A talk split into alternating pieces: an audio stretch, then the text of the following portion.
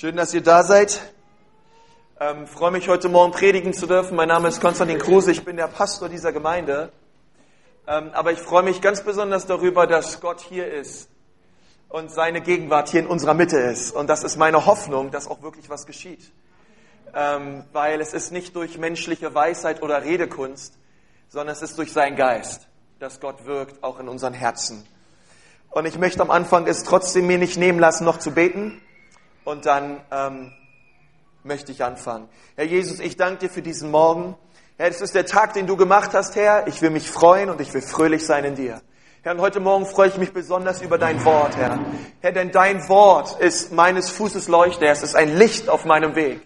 Und ich danke dir, Herr Jesus, dass dein Wort jetzt hineinkommt in unsere Herzen, Herr, und dass du ähm, unsere Herzen veränderst durch dein Wort. Herr, wir wollen dein Wort segnen, dass es läuft und verherrlicht wird, überall auch in dieser Stadt heute und in unserem Land, wo es gepredigt wird, in Jesu Namen. Herr, schenk uns Herzen, die hören und ein Glaube, der tut, was du sagst. Amen. Amen. Wir sind momentan in einer Serie, die lautet ähm, Glaube, wie er früher einmal war. Und ähm, wir werden so diese nächsten Wochen über Glaube reden.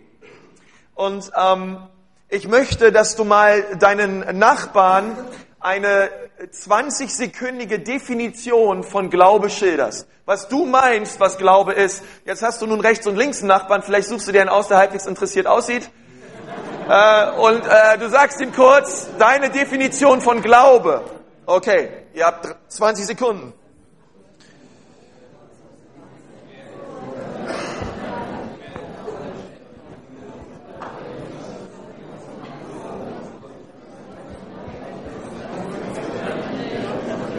Ähm, wir werden heute, wir werden heute auch noch über die Definition später reden. Ähm, aber ich möchte heute vier Aussagen treffen. Die Predigt ist eigentlich recht leicht strukturiert. Vier Aussagen treffen über Glaube. Und alle, die ihr mitschreibt, ihr werdet alle in den Himmel kommen. Okay. Ähm, die, erste die erste Aussage, die ich treffen möchte, die lautet, ähm, wir glauben nicht an unseren Glauben sondern unser Glaube ist Glaube an die Treue unseres Gottes. Und ich möchte den äh, Text äh, lesen, den wir heute Morgen anschauen werden. Der steht in Hebräer 11, Vers 1. Wenn ihr das Wort dabei habt, schlagt es auf.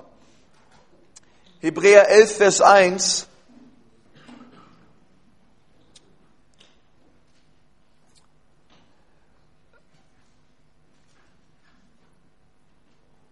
Halleluja. Dort steht, Glaube aber ist eine Grundlage dessen, was man hofft, ein Überführtsein von den Dingen, die man nicht sieht. Und ich glaube, dass viele Menschen ihren Glauben verlieren, ähm, weil sie ihren Glauben abhängig machen von sich selbst. Aber wenn du dir Zeit nimmst und dir mal die Bibel anschaust, von A bis Z, dann siehst du, dass die Bibel ein Buch ist, wo treulose Menschen permanent befreit werden von einem treuen Gott. Das ist quasi die, äh, das ist quasi das, was du siehst und erlebst überall in der Schrift. Treulose Menschen werden befreit, errettet, äh, geheilt von einem Gott, der ihnen gegenüber sehr, sehr treu ist. Weil Gottes Treue niemals versagt. Unsere Treue schon.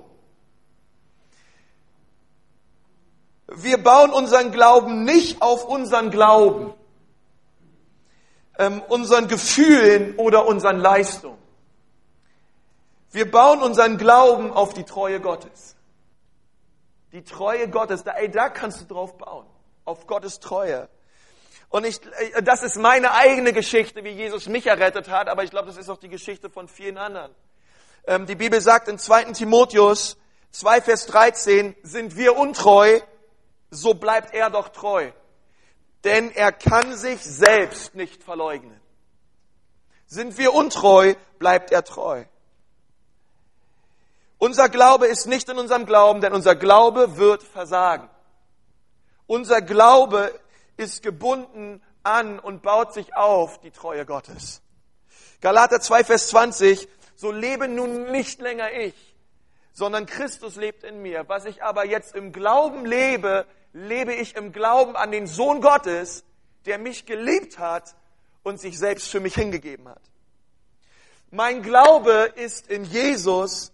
Mein Glaube ist nicht in meiner Fähigkeit, an Jesus zu glauben. Okay, ist ganz wichtig, dass wir gleich am Anfang darüber reden.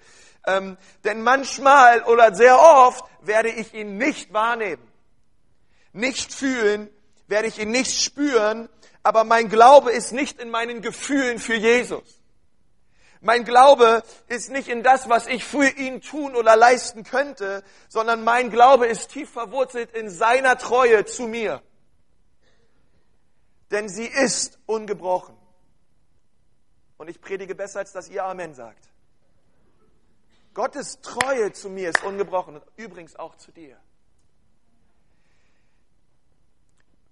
Im ersten Mose lesen wir, dass ein treuer Gott treulose Adam und Eva nicht aufgegeben hat. Und es war ein treuer Gott, der einen Diener gefunden hat, Noah, der acht Leute errettet hat, weil sie alle treulos geworden sind ihm gegenüber. Dann war es ein treuer Gott, der einen ungläubigen Abraham erwählte, um ein Volk aus ihm heraus zu erwählen, zahlreicher als das Sand am Meer. Und es war ein treuer Gott, der sich Josef erwählte, um sein Volk zu bewahren in Ägypten in Zeiten der Hungersnot. Und es war ein treuer Gott, der einen Mann erwählte, um sein Volk aus, äh, herauszuholen aus Ägypten, um sie nach Kanaan zu führen. Und Gott erwählte sich Richter, die das Volk richteten, sie unterwiesen in der Kraft Gottes und in Zeiten der Krise. Und wann immer sein treuloses Volk nach Gott gerufen hat, dann war Gott treu und hat gehört obwohl Jahrtausende davor sein ganzes Volk treulos war. Es ist ein treuer Gott und er befreite sie. Er erwählte sich einen kleinen Hirtenjungen, den keiner wollte, noch nicht einmal sein Vater, um einen treulosen König zu ersetzen namens Saul. Um sein treuloses Volk in allen Verheißungen eines treuen Gottes zu leiten. Und es, er kam, es kam aus der Linie von David, dass Jesus in Matthäus 1 auftritt, um sein treuloses Volk zu erretten von seinen Sünden. Und seine Treue ist konstant in der ganzen Schrift und in der Apostelgeschichte sehen wir, ähm, wie die Gemeinde erwählt wurde von einem treuen Gott, um Menschen zu heilen, Dämonen auszutreiben und die ganze Welt zu verändern. Und irgendwann kam auch mal einer hier nach Deutschland und hat uns das Evangelium gebracht, weil Gott treu ist. Und er will, dass Menschen errettet und verändert werden. Es ist ein treuer Gott, der mit dir ist, egal wo du bist. Es ist Gottes Treue. Er ist es, der dich segnet, nicht als ein Resultat deines Glaubens. Nicht, weil du fähig bist zu glauben, sondern ein treuer Gott, der dich fähig macht, in den dunklen Stunden deines Lebens auf ihn zu schauen, als ein Resultat seiner ungebrochenen Treue zu dir und seiner Liebe zu dir. Er hat dich erwähnt nicht, weil du gut bist, sondern weil er gut ist. Mein Glaube ist verwurzelt in der Treue Gottes und nicht in meiner Fähigkeit zu glauben. Und unser Glaube ebnet Gott einen Weg, seine Treue uns gegenüber auch zu zeigen. Weil es ist auch so, nicht nur wenn wir, wenn wir untreu sind, ist er treu, hey, sondern auch wenn wir treu sind, kommt er und belohnt uns.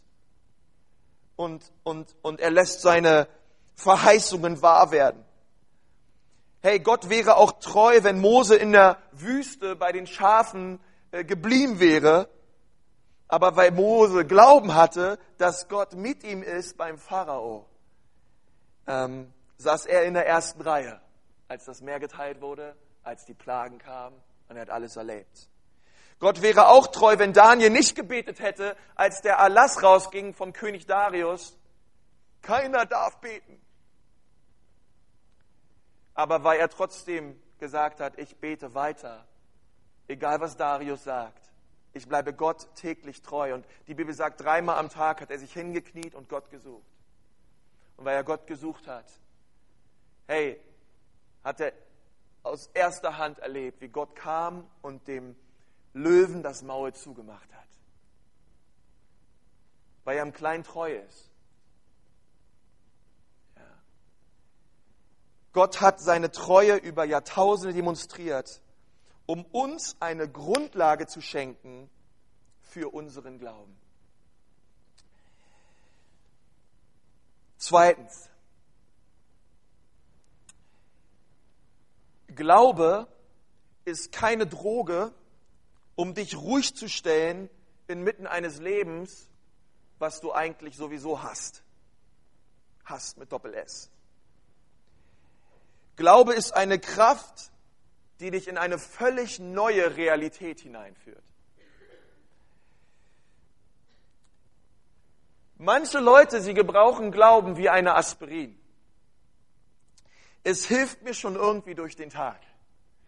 Ähm, es hilft mir zu schlafen, aber Glaube ist keine magische Pille, die wir mal eben schlucken und dann geht es uns gut und unsere Probleme sind weg, sondern der Grund für Glaube ist nicht, damit wir auf einer geistlichen, e geistlichen Ebene irgendwie mit unserem Problem kooperieren, sondern wir haben Glauben, damit sich die Probleme unseres Lebens wirklich ändern.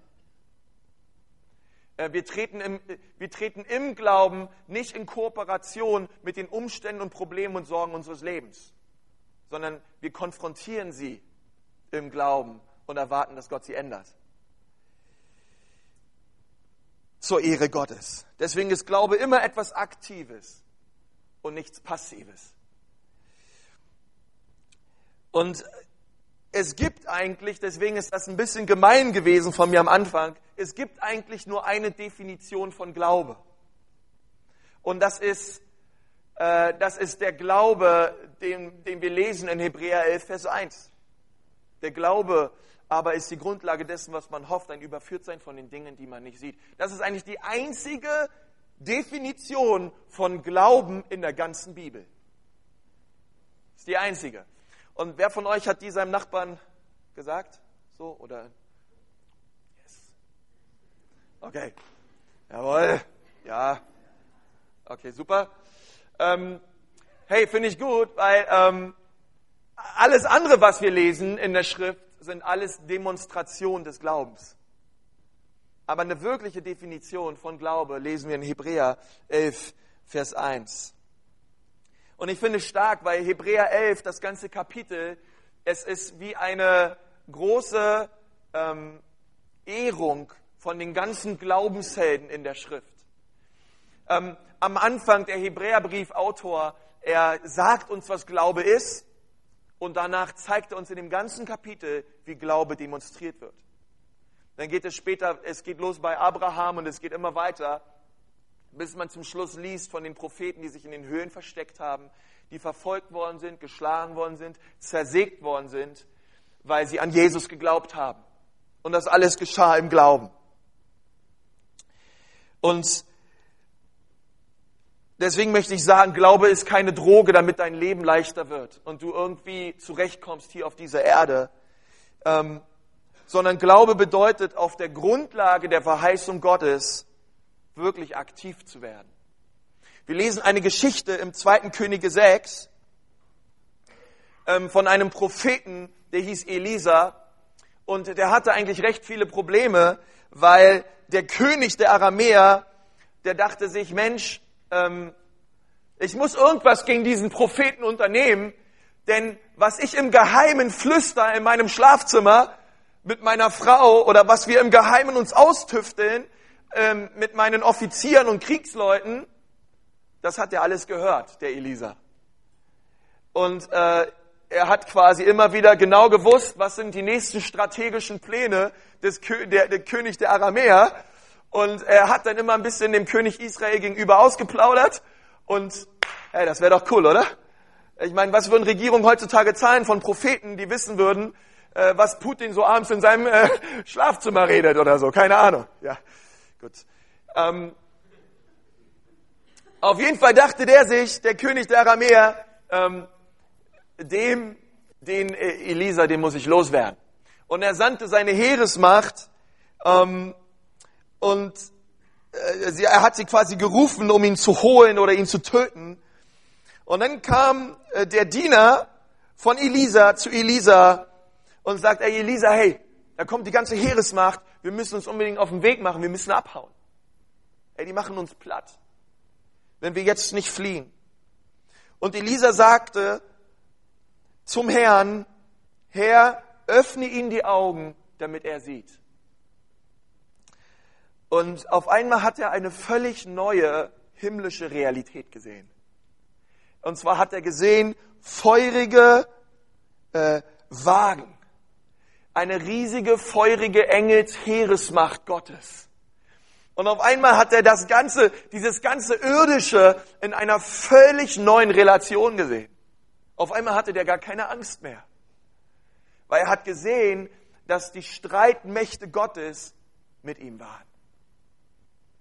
Hey, und das ist das, was Glaube tut. Es öffnet dir die Augen, damit du siehst, dass Gott bereits für dich streitet. Es öffnet dir die Augen, dass du siehst, dass Gott treu ist und er mit dir ist. Auch wenn die ganze Hölle gegen dich aufsteht, sollst du sehen, dass Jesus an deiner Seite ist. Und das ist Glaube, es öffnet dir die Augen für eine völlig neue Realität. Es sieht nicht das, was unmittelbar um dich herum ist, sondern es sieht die Möglichkeiten Gottes. Und ich glaube, wir wollen auch nicht ähm, in Extreme fallen, weil wenn immer ich über Glaube rede, merke ich, man kann sehr schnell in zwei Extreme fallen. Ähm, auf der einen Seite gibt es Leute, die dir sagen werden, glaube nur genug und du wirst niemals krank werden. Glaube nur genug ähm, und am besten ist, du sprichst Krankheit noch nicht mal aus, weil wenn du es aussprichst, dann wirst du es auch bekommen. Ähm, wenn du nur glaubst, wird dir nichts Schlechtes widerfahren. Ähm, und ich möchte dir eins sagen, Glaube wird beherrscht, ich glaube wirklich auch beherrscht durch göttliche Gesetze und Prinzipien, aber es kann nicht in eine magische Formel reingequetscht werden. Was wir mal eben so tun, ähm, Gott ist viel zu groß, um in eine magische Formel hereingequetscht zu werden. Es gibt deswegen viel Lehre über Glaube, die auch sehr, sehr missführend sein kann. Wenn etwas Schlechtes passiert, dann liegt es daran, dass du nicht genug Glauben hast. Ich bin selber auch so aufgewachsen. Ähm, mehr oder weniger. Ja, ich habe beide Extreme erlebt. Ähm, aber ich meine, versuch das mal den Jüngern Jesu zu sagen. Ey, die, die sind alle die sind alle im Märtyrertod gestorben. Das waren Glaubenshelden. Und alle Hebräer-Glaubenshelden, die du dir anschaust, auch später, die sind gesteinigt worden. Äh, sie sind durch viele, viel Leid gegangen in ihrem Leben, weil sie geglaubt haben. Und das ist wichtig für uns zu wissen. Ähm, alle, außer Johannes sind alle Jünger äh, am Märtyrertod gestorben außer Johannes, aber es gibt eine Überlieferung, die sagt, dass man Johannes im kochenden Fett gekocht hat. Ihn hineingelegt hat in einen großen Kessel, heißes Fett über ihn gegossen hat. Und diese Jünger sind durch viel Leid und durchgegangen, weil sie geglaubt haben.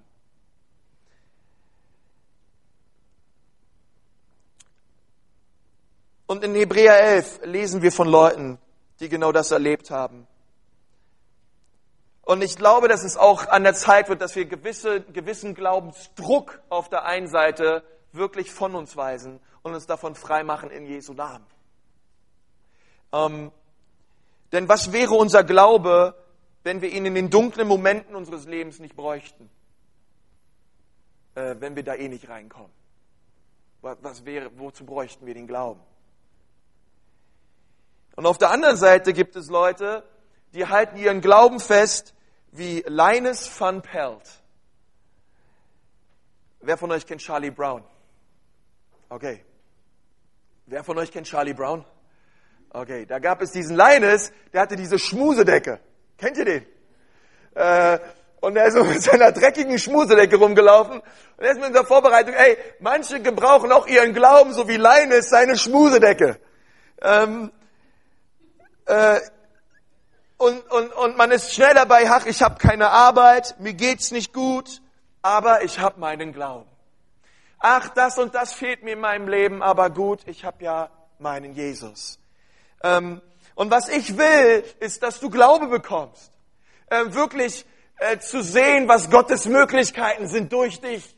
Dass du nicht nur sagst, ach, äh, ich finde zwar keine Arbeit, aber ich habe meinen Glauben. Hey, dass du sagst, ich werde einen Job bekommen in Jesu Namen, weil Gott treu ist. Und er möchte, dass ich mein Brot verdiene. Und deswegen ich mir einen Anzug hole, mir ein bisschen Gel in die Haare mache und sag, ich werde dieses Bewerbungsgespräch erfolgreich beenden durch Gottes Hilfe. Okay? Und das ist so, ähm, ich, deswegen, es gibt diese zwei Extreme, einfach nur aussprechen und es wird dir, ja, äh, aussprechen, bekommen, kriegen und gut ist, ja. Und diese andere, ach, wir leben einfach locker in den, Glau in den Tag hinein und alles wird schon irgendwie werden. Ähm,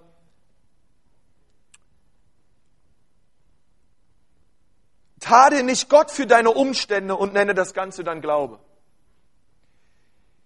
Punkt Nummer drei. Hoffnung ist der Entwurfsplan, Glaube ist der Lieferant. Ähm, diese ganzen Punkte, die kommen jetzt alle später, Timo. Okay, super, ich, ich sag's dir dann an. Nicht, dass ihr jetzt verwirrt seid, ne? was kommt da vorne? Ähm,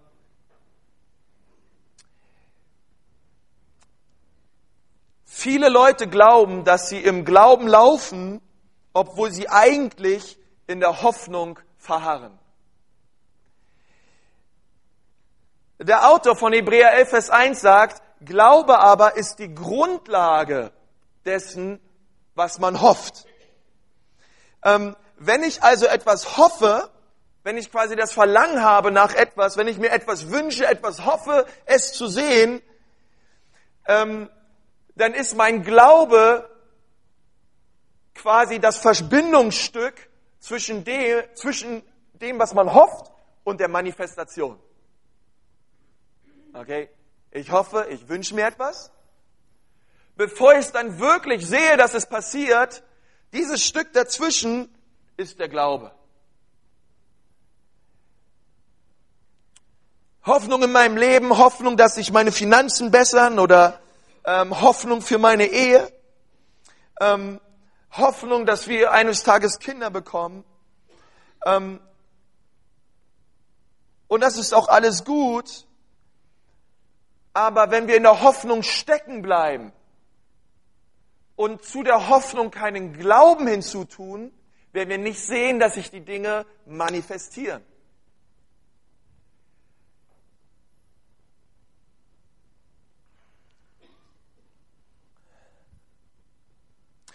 Rainer Bondke hat mal gesagt, wenn du mit Menschen handelst, dann brauchst du Geld. Wenn du mit Gott handelst, brauchst du Glaube. Denn Glaube ist die Währung des Himmels. Glaube ist keine abstrakte theoretische Behauptung, es ist kein Wunschdenken, sondern es ist die Grundlage, es ist die Substanz, es ist Handeln. Deswegen äh, manchmal so und auch, auch ich oft, ich dachte immer, Glaube ist so eine Art Kraftfeld irgendwie, ja. Ähm, und die meisten Definitionen, die man auch im Internet über Glaube findet, die sagen, dass es irgendwie auch so eine Art Hoffen ist, dass Glaube und Hoffnung irgendwie gleichzusetzen sind. Aber Glaube und Hoffnung sind zwei völlig unterschiedliche Dinge. Und umso mehr du die Schrift studierst, wirst du den Unterschied zwischen Hoffnung und Glaube sehen. Denn Hoffnung ist ein Verlangen und Glaube ist eine Demonstration. Hoffnung wünscht sich, dass es passiert.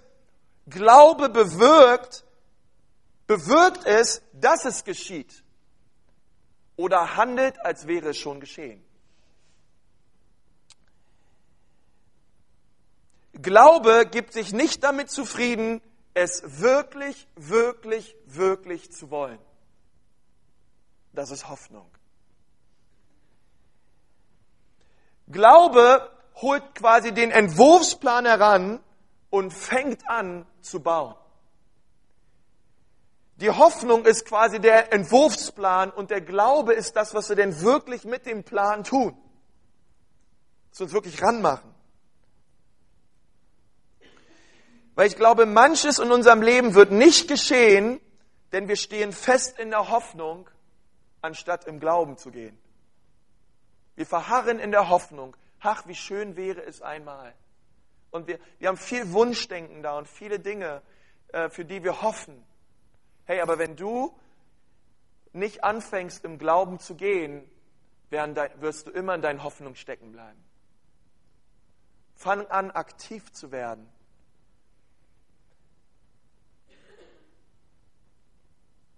Denn wir brauchen Glauben, damit die Dinge sich in unserem Leben auch wirklich umsetzen.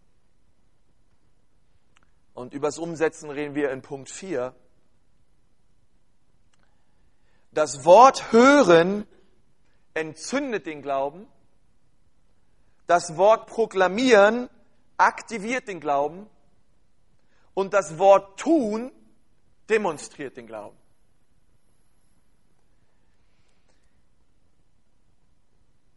Du bist sehr, sehr weise, dass du heute Morgen in den Gottesdienst gekommen bist, um die Predigt zu hören.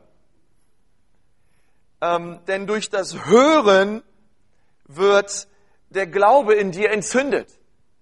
Das sagt Römer 10, äh, Vers 17. Also ist der Glaube aus der Predigt. Deswegen ist es auch so wichtig, dass Menschen zum Gottesdienst kommen und das Gottes Wort. Weil der Glaube aus der Predigt ist. Es ist sehr weise, dass du heute Morgen, du machst eine geistliche Investition in dein Leben hinein. Heute Morgen Gottes, Gottes Wort zu hören. Und wenn du das Wort sprichst, dann aktivierst, aktivierst du den Glauben. In Josua 1, Vers 8 steht, da sagt Gott zu Josua, dieses Buch des Gesetzes soll nicht von deinem Mund weichen.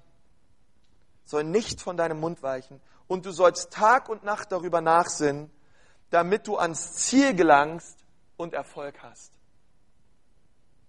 Dieses Buch des Gesetzes soll nicht von deinem Mund weichen. Das heißt, wenn du das Wort sprichst, dann aktivierst du den Glauben. Und ich glaube, es tut wirklich gut, hier und da das Wort zu hören. Nicht nur sonntags im Gottesdienst. Lass es nicht von deinem Mund weichen. Und ich kann mir vorstellen, wie Josua damit umgegangen ist, mit diesem Gesetz. Ich kann mir vorstellen, wie er gelaufen ist und wie er das Gesetz auf seinen Lippen hatte, Tag und Nacht. Wie er darüber gesprochen hat, wie er sich selber gepredigt hat und wie er die ganze Zeit über das Gesetz und über das Wort Gottes nachgedacht hat. Und ich tue das auch. Ähm, Gerade auch in der Bibelschulzeit auf Berühr, ich meine, ich mache es bis heute auch noch, ähm, bevor ich irgendwas predige, predige ich es mir selbst. Mehr oder weniger. Man liest über die Sachen, man denkt drüber nach und man redet drüber. Man spricht zu sich selbst.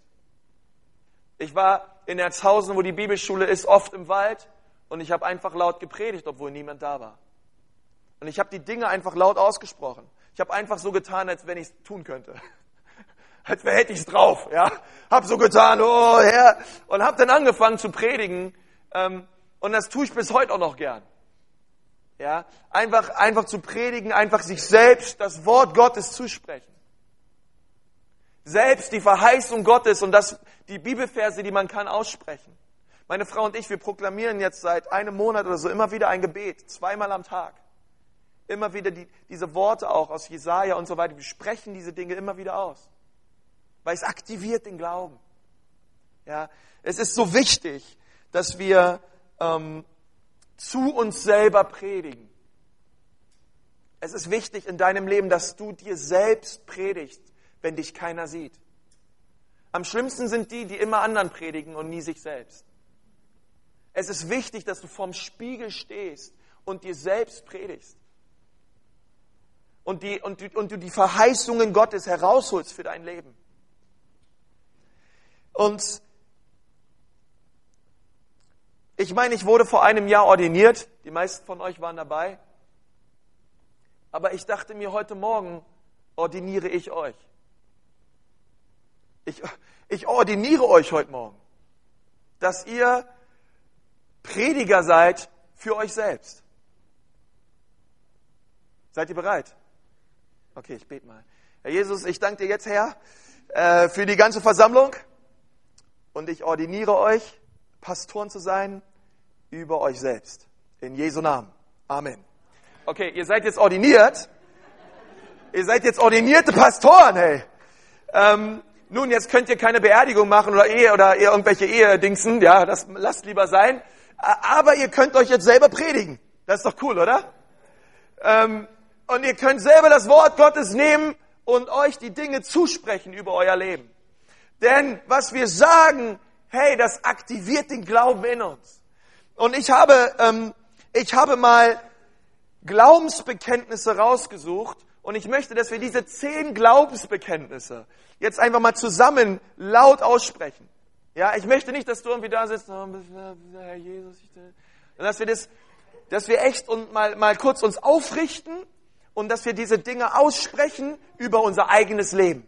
Ja, und dass wir anfangen, und das ist der allererste Schritt, dass wir anfangen, die Verheißung Gottes aus seinem Wort zu nehmen und uns sie selber zu predigen. Seid ihr dabei? Okay, ich will euch laut hören. Okay, wir fangen an. Das erste ist, wir sagen es einfach gemeinsam. Jesus hat mir vergeben und ich bin in Christus frei von aller Verdammnis. Ich werde im Glauben gehen und meine Generation für Jesus verändern. Ich habe keine Angst, sondern ich vertraue auf Gott von ganzem Herzen. Ich bin fähig gemacht worden durch den Heiligen Geist, alles zu Ende zu führen, wozu der Herr mich berufen hat. Halleluja. Ich sage der Unsicherheit in meinem Leben den Kampf an, denn ich sehe mich so, wie Gott mich sieht. Ich bin ein treuer Ehepartner und meine Familie ist gesegnet mit dem Segen Abrahams. Ich werde wachsen im Glauben an Einfluss und an Gunst zur Ehre Gottes. Ich werde in der opferbereiten Liebe Jesu wandeln. Ich habe die Weisheit Gottes für jede Entscheidung meines Lebens. Ich bin beschützt vor allem Bösen, vor Unfall und Gefahren in Jesu Namen. Amen. Preis dem Herrn. Hey, und so fangen wir an. Ja, äh, das Wort Gottes auszusprechen über unserem Leben und wir erwarten, dass der Glaube dadurch aktiviert wird und wir fangen an, die ersten Schritte zu gehen. Ähm, nächste Woche habt ihr diese ganzen Bekenntnisse auch nochmal zum Mitnehmen. Welchen Unterschied würde es machen, wenn wir Gottes Wort anfangen, zu uns selbst zu predigen? Du musst dir selber predigen. Du musst das Wort predigen in deiner Familie, in deiner Ehe und es soll morgens auf deinen Lippen sein. Und das bete ich für dein Leben. Stephen Furtick hat mal gesagt, hör auf Gott zu sagen, wie groß dein Glaube ist. Wie, hör auf Gott zu sagen, wie groß deine Probleme sind und fang an, dein Problem zu sagen, wie groß dein Gott ist. Und das ist dieses Aussprechen, ähm, dieses Glauben aktivieren ähm, und einfach, ja, das, das wirklich in Anspruch zu nehmen, was Gott uns verheißt durch sein Wort. Predige dir selbst das Wort. Du bist jetzt ein ordinierter Pastor für dich selbst. Du kannst jetzt predigen. Schließlich tue das Wort, denn es demonstriert den Glauben. Jakobus 2, Vers 17 sagt, erzähl mir nicht, dass du Glauben hast und keine Werke vorzuweisen hast. Denn der Glaube ohne Werke ist tot. Erinnert euch mal an die Geschichte, wo Jesus über das Wasser gegangen ist, seinen Jüngern entgegen, in Matthäus 14 ab Vers 27. Und er hat gesagt, habt keine Angst, ich bin es, sagt Jesus zu ihm auf dem Wasser. Und das ist das allererste.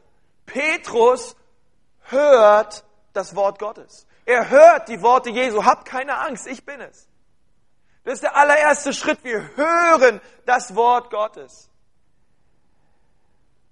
Also wurde der Glaube in ihn angezündet. So wie du auch heute das Wort Gottes hörst. Und dann sagt, sagt äh, ähm, also Jesus hat gesprochen, Petrus hat es gehört, der Glaube wurde entzündet und dann sagt Petrus zu Jesus zurück, wenn du es bist, dann befehle mir zu kommen. Nun, was tut er? er spricht den Glauben. Er spricht es aus. Jesus, wenn du es bist, dann befehl mir, zu dir zu kommen.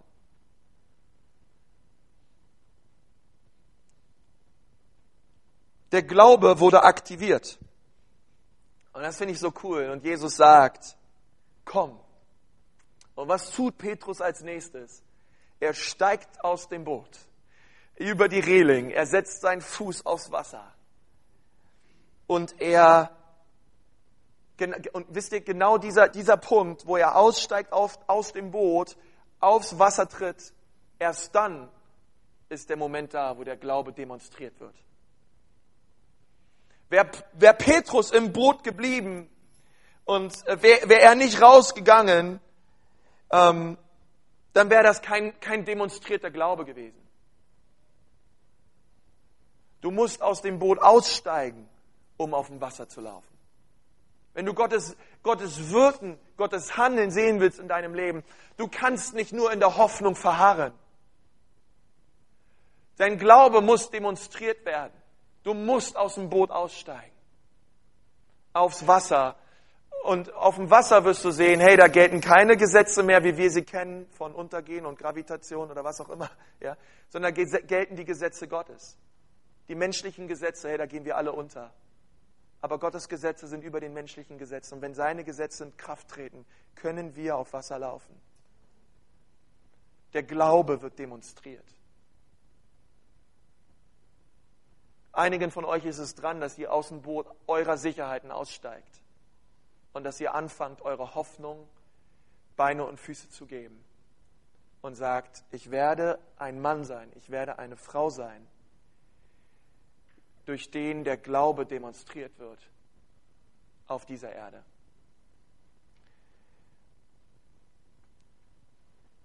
Petrus hatte keinen Glauben, solange er im Boot bleibt. Er hätte auch, wisst ihr, er hätte auch im Boot bleiben können und sagen, Herr Jesus, schön, dass du da bist. Ich freue mich total drüber. Er hätte Tee rausgeholt, hätte die Jünger um sich geschadet und gesagt, komm, wir feiern zusammen hier im Boot. Jesus ist da. Nein, er wollte ihm entgegen. Er hat sich nicht damit zufrieden gegeben, einfach nur Jesus von Weitem zu sehen. Er wollte Jesus entgegen. Und da war es ihm egal, was dazwischen ist. Und jetzt erzähl mir nicht, dass Petrus gesunken ist. Ich will erst mal sehen, dass du auf Wasser läufst.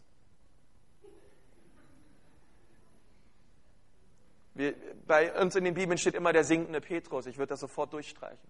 Petrus lief auf dem Wasser. Ich habe hab Missionare kennengelernt auf den Philippinen. Die sind mit einer ganzen Gruppe von 25 Leuten von einer Insel zur anderen Insel gelaufen auf dem Wasser. Das gibt es übrigens heute noch, dass Leute auf Wasser gehen ähm, weil Gott derselbe ist und er Wunder tut. Aber wir müssen aus dem Boot raus, um die Wunder Gottes zu sehen in unserem Leben.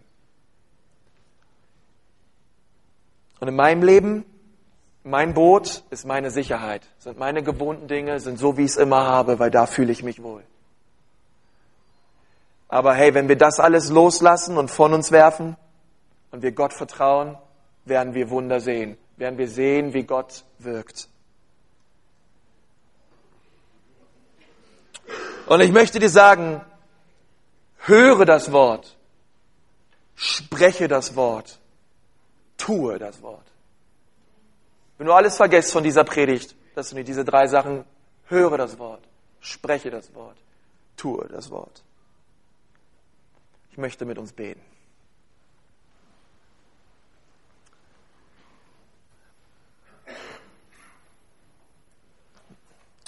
Herr Jesus, ich danke dir für diesen Morgen. Herr, dass wir hier sein dürfen, um dein Wort zu hören. Herr, du sagst, kein Wort, was von dir ausgeht, wird kraftlos bleiben, sondern es ist gesandt, um wirklich etwas in unseren Herzen zu bewirken, an deiner Größe und an deiner Macht. Und Herr Jesus, heute Morgen sind wir hier zusammen, weil du uns gerufen hast, weil du Gemeinde ins Leben gerufen hast als einen treuen Gott, der zu seinem treulosen Volk steht. Herr, und ich danke dir, dass deine Treue an diesem Ort ist heute Morgen. Ich danke dir, Herr Jesus, dass ähm, unsere Untreue deine Treue nicht aufhebt, Herr. Ich danke dir, dass du zu uns stehst. Und ich danke dir, Herr, dass du heute Morgen uns Glauben schenkst, Herr. Jeden Einzelnen heute Morgen, Vater, dort, wo unser Glaube schwach ist. Herr, dort schenkst du neuen Glauben. Herr, dort, wo die verlorenen Söhne und Töchter draußen in der Welt sind.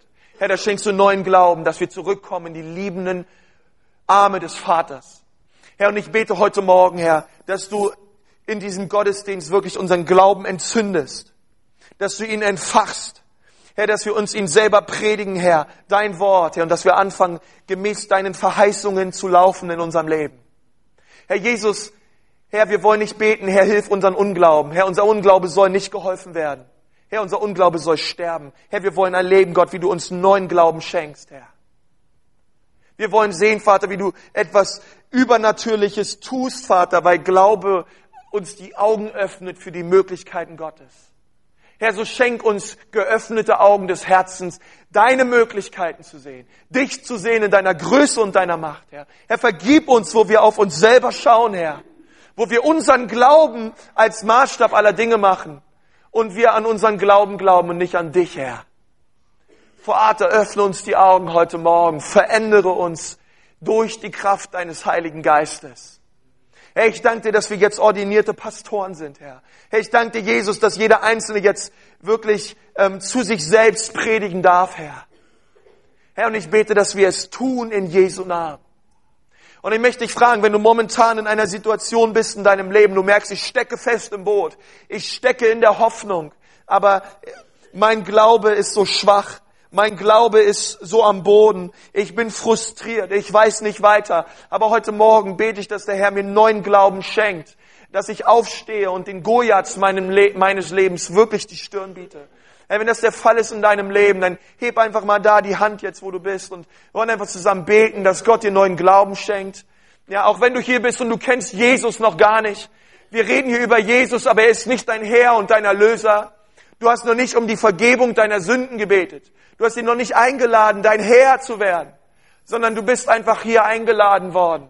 Du bist einer von vielen, aber du sagst, nein, heute soll Jesus in meinem Leben kommen. Er soll mein Herr und mein Erlöser sein. Komm, hebt doch eure Hand, wenn ihr da seid. Und wir, ich will für alle beten, die sagen, ja, ich, ich will glauben. Ich will mehr Glaube. Ich brauche Glaube. Wer da ist, streckt ruhig eure Hände hoch. Halleluja, Herr Jesus. Halleluja, Herr Jesus. Herr, ich danke dir für, für, jede, für jede Hand, Herr, die ähm, sich so ausstreckt zu dir, Herr. Und ich bete, Herr Jesus, dass du einen Geist des Glaubens ausgießt über jeden Einzelnen. Herr, ich bete, Vater, dass sie sich fest positionieren auf deinem Wort. Herr, weil dein Wort ist kostbar. Herr, dein Wort ist schön. Herr, dein Wort hilft uns durch die dunklen Täler unseres Lebens hindurch. Herr, dann bete ich, dass sie Männer und Frauen sind deines Wortes. Herr, die dein Wort lesen, dein Wort im Glauben annehmen, es aussprechen und dementsprechend handeln, Herr. Vater, ich segne sie mit Mut, Herr. Vater, ich will doch wirklich das so ausrufen, Vater, dass Angst hat echt verspielt in Jesu Namen. Wir gebieten der Angst zu weichen, Herr. Jeden Glaubenskiller, dass er verschwindet in Jesu Namen. Herr, und ich bete, dass deine Kraft, Vater, und deine Gunst und dein Segen jetzt, Herr, auf jeden Einzelnen kommt. In Jesu Namen. In Jesu Namen. In Jesu Namen. Amen. Amen. Preis dem Herrn. Habt das Wort Gottes heute Morgen empfangen. Preis dem Herrn. Halleluja.